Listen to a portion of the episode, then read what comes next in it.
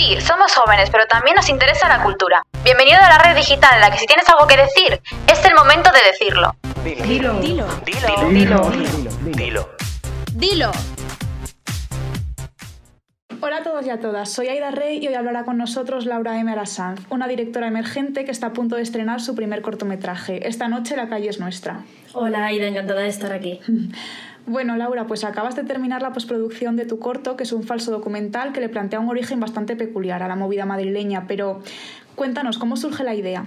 Bueno, la idea surge un poco a partir de la pandemia mundial de COVID, eh, que me hizo plantearme si iba a haber después de esto una revolución eh, a nivel musical, ¿no? Al final recordaba y soy muy fan de la movida madrileña y pensaba que eso fue al final una revolución, una necesidad de los jóvenes ante ese, esa represión que sufrieron en el franquismo, ¿no? Entonces fue una reacción. Y yo creo que de alguna manera se va a volver a producir esto a raíz de, de la pandemia y eso me, me, sugirió muchísimas preguntas y, eh, bueno, coincidió con un periodo en el que estaba eh, revisitando películas como This is Spinal Tap, un falso documental muy famoso sobre un grupo de rock. Y bueno, me, me interesó todo esto y, y, nada, fui uniendo ideas.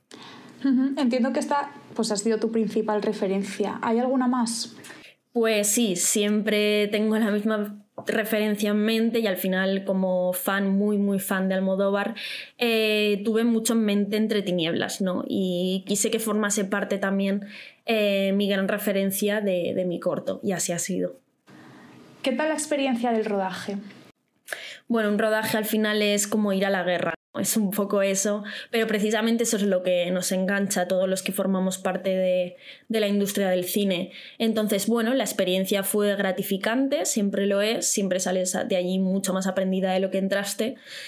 Pero bueno, eh, difícil, complicada y, y, agotadora, pero siempre, siempre eh, me hace muy feliz. Entonces, haciendo balance, ¿te gustaría repetirlo? Desde luego, bueno, antes nos hablabas de los retos de la producción. ¿Cuál ha sido el mayor obstáculo con el que te has encontrado? Ha habido dos grandes obstáculos eh, que me han hecho la vida imposible. Uno de ellos fue eh, obtener eh, una financiación por mi parte para poder eh, invertirlo en el vestuario de los personajes, porque al final vestir a, unos personajes eh, como en los años 80, como en la movida, como en la movida madrileña, pues requiere de una inversión y eh, obtener, poder pagar un bar para rodar este cortometraje en plena pandemia de COVID. Han sido dos factores eh, súper importantes y súper difíciles para, para encontrar una localización. Pues vamos tras bambalinas. ¿Nos puedes contar alguna anécdota del rodaje? Sí, sí, de las que se pueden contar, desde luego que sí. Eh, bueno, sí, ahora que me venga, eh, hay una que me hace especial gracia, no sé si es anécdota, pero claro, hay que pensar que, que mi protagonista es una monja, ¿no? Eh, pues resulta que el bar que conseguimos era muy pequeñito y no tenía espacio también por protocolo COVID para tener una parte para vestuario y maquillaje, así que decidimos ponerla en otro sitio, que fue en mi casa, que daba la casualidad de que bueno, estaba cerca de, la localización y así fue. Les pusimos aquí un sitio y tal.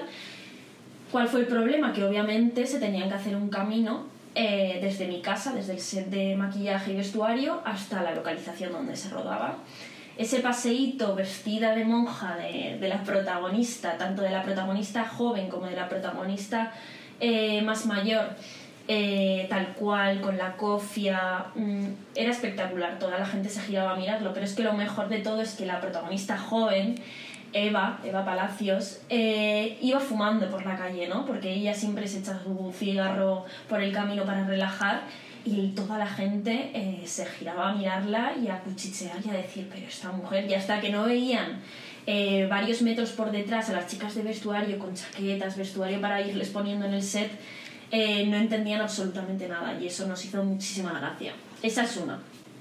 Es no. una buena anécdota, buena lección. Tú te has encargado de la dirección y de la producción ejecutiva del proyecto, pero ¿cuántas personas hay detrás y cuántas personas han hecho posible que vaya a salir a la luz? Buf, esto es súper difícil.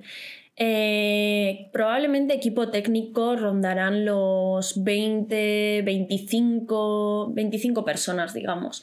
Más equipo artístico, quizá nos ponemos casi en 30 personas, pero luego detrás de todo esto, y estos son los principales, a pesar de que no se les vea delante de la pantalla, porque sin ellos no, no se puede sacar adelante un proyecto, hay muchísima gente detrás que simplemente con el apoyo moral eh, que se necesita desde la dirección para llevar un proyecto eh, con un presupuesto tan bajo adelante, pues bueno, eh, podría decir que, hay tanta gente detrás que, no se puede contar. Tu cortometraje ya está a punto de salir, pero ¿cómo vas a enfocar la distribución? ¿Lo vamos a poder ver en festivales? Sí, la idea es que, que, se pueda ver en festivales. Aún estamos allí hablándolo, buscando un distribuidor, viendo cuál es la estrategia más conveniente para distribuirlo, ¿no? Pero en principio, eh, y eso espero y rezo para que sea así, eh, supongo que llegará a festivales por toda la península, por toda España. Eh, probablemente no tenga tanta cabida internacionalmente por el tema que trata, ¿no? que es algo como muy autóctono. Pero bueno, espero que tenga una larga trayectoria. Hay muchos directores que empiezan haciendo cortos pero acaban produciendo pues, películas de larga duración.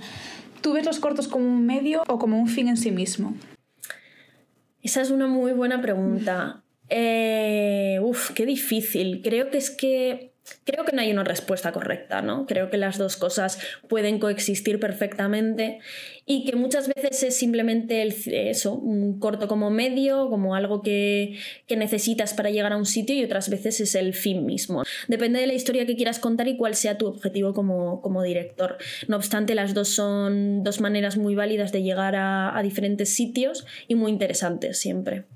¿Tienes ganas de dar el salto al largo? Eh, pues creo que como todos los directores, porque el formato del corto es un formato súper interesante, pero algo tiene el largo, ¿no? La experiencia de, grabar un largo y lo que supone y lo que hay detrás eh, es tan interesante eh, y tan cautivadora en general la idea que, bueno, claro, sí, ojalá, ojalá poder decir en, no sé, 10 años que he grabado mi primera película. Sería un sueño. ¿Y te planteas la posibilidad de que esta primera película esté basada en Esta noche la calle es nuestra? Pues, ¿por qué no? Si, un productor me llamase después de verlo en un festival, digamos, eh, y me dijese, mira Laura, esto eh, puede ser un largometraje. Si alguien apostase así por el proyecto, yo creo que tiene cabida en un largometraje. No obstante, no está pensado para eso. No he hecho este cortometraje pensando, vale, de aquí quiero sacar una película. Pero creo que podría ser perfectamente ese un, bonito final, ¿no? Para esta noche. Eh, sin embargo, ahora, bueno, se vienen nuevos proyectos que creo que, que tienen más cabida en el formato largometraje. Bueno, pues ya para terminar, y ya que me lo mencionas, me gustaría preguntarte si tienes algún nuevo proyecto entre manos y si nos puedes contar algo de ello. Si hay algo entre manos, hay un pequeño guion, que no puedo decir mucho más, eh, simplemente el género eh, que quiero hacer, nada, me, voy a tirar por, por el documental. Eh, un poco a raíz también de hacer este falso documental, me, me, ha creado esa necesidad. Y por otro lado, bueno, este verano, junto a siete directores más, junto a siete compañeros, vamos a dirigir una comedia de humor negro muy, muy, muy castiza aquí en Madrid pero poco más puedo decir. me alegra escuchar eso. Eh, Laura, muchas gracias por tu tiempo, ha sido un placer tenerte con nosotros y también muchas gracias por acercarnos a la realidad de la dirección Nobel. Mucha suerte en los festivales. Muchas gracias. Esto es todo por ahora. Si tienes algo que decir, dilo.